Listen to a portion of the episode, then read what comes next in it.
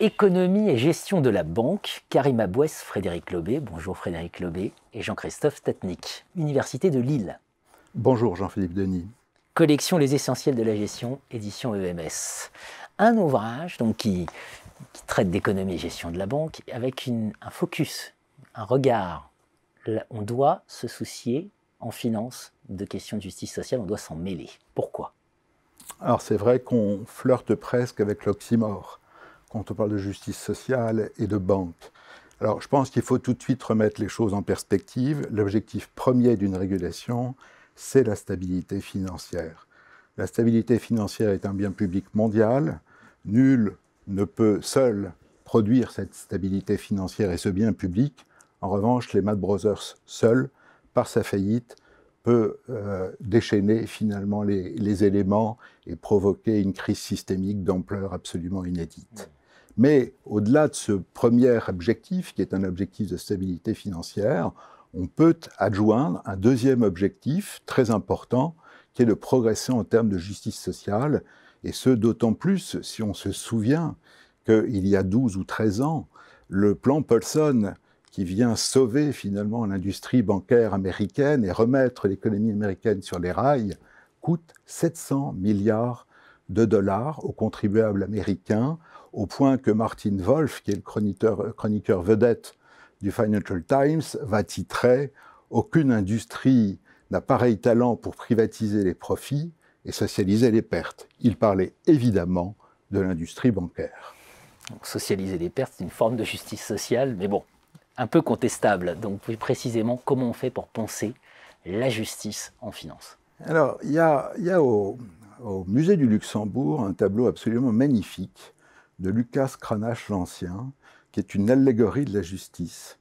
Et on y voit une très belle jeune femme, nue, tenir de deux doigts de la main gauche la balance de la justice, tandis que sa main droite tient un glaive qui s'apprête à exécuter la sanction.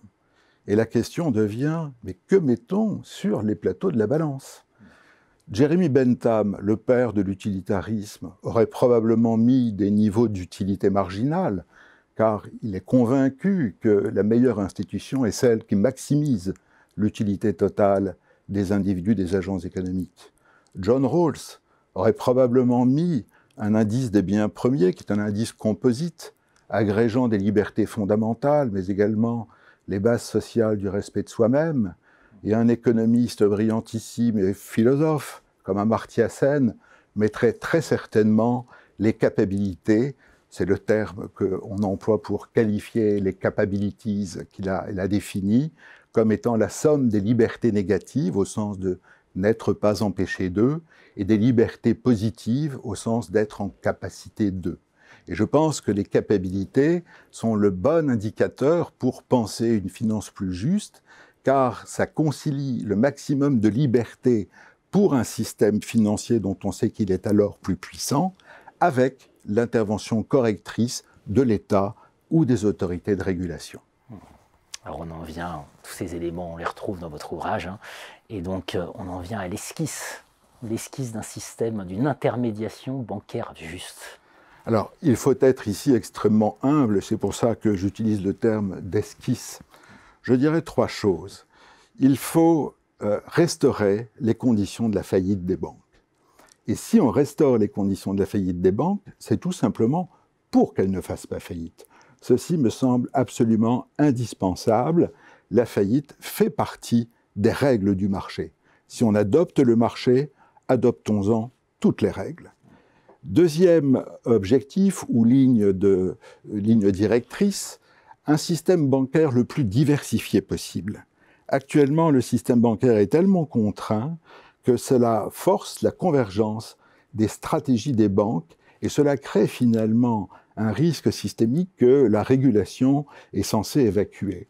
Et donc je plaide pour que nous ayons une industrie bancaire qui fasse voisiner des banques publiques, des banques privées cotées, des banques privées non cotées, des banques coopératives, des institutions de microfinance.